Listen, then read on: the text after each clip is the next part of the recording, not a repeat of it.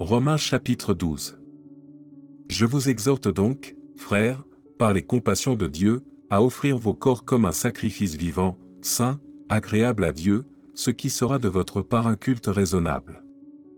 Ne vous conformez pas au siècle présent, mais soyez transformés par le renouvellement de l'intelligence, afin que vous discerniez quelle est la volonté de Dieu, ce qui est bon, agréable et parfait.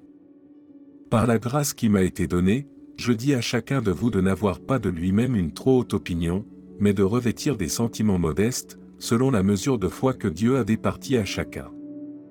Car, comme nous avons plusieurs membres dans un seul corps, et que tous les membres n'ont pas la même fonction, ainsi, nous qui sommes plusieurs, nous formons un seul corps en Christ, et nous sommes tous membres les uns des autres. Puisque nous avons des dons différents, selon la grâce qui nous a été accordée, que celui qui a le don de prophétie l'exerce selon l'analogie de la foi, que celui qui est appelé au ministère s'attache à son ministère, que celui qui enseigne s'attache à son enseignement, et celui qui exhorte à l'exhortation.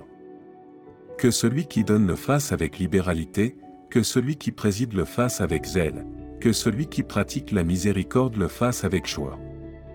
Que la charité soit sans hypocrisie. Ayez le mal en horreur, attachez-vous fortement au bien. Par amour fraternel, soyez pleins d'affection les uns pour les autres, par honneur, usez de prévenance réciproque. Ayez du zèle, et non de la paresse. Soyez fervents d'esprit. Servez le Seigneur. Réjouissez-vous en espérance. Soyez patients dans l'affliction. Persévérez dans la prière. Pourvoyez aux besoins des saints. Exercez l'hospitalité. Bénissez ceux qui vous persécutent, bénissez et ne maudissez pas, réjouissez-vous avec ceux qui se réjouissent, pleurez avec ceux qui pleurent. Ayez les mêmes sentiments les uns envers les autres. N'aspirez pas à ce qui est élevé, mais laissez-vous attirer par ce qui est humble. Ne soyez point sage à vos propres yeux. Ne rendez à personne le mal pour le mal. Recherchez ce qui est bien devant tous les hommes. S'il est possible, autant que cela dépende de vous, soyez en paix avec tous les hommes.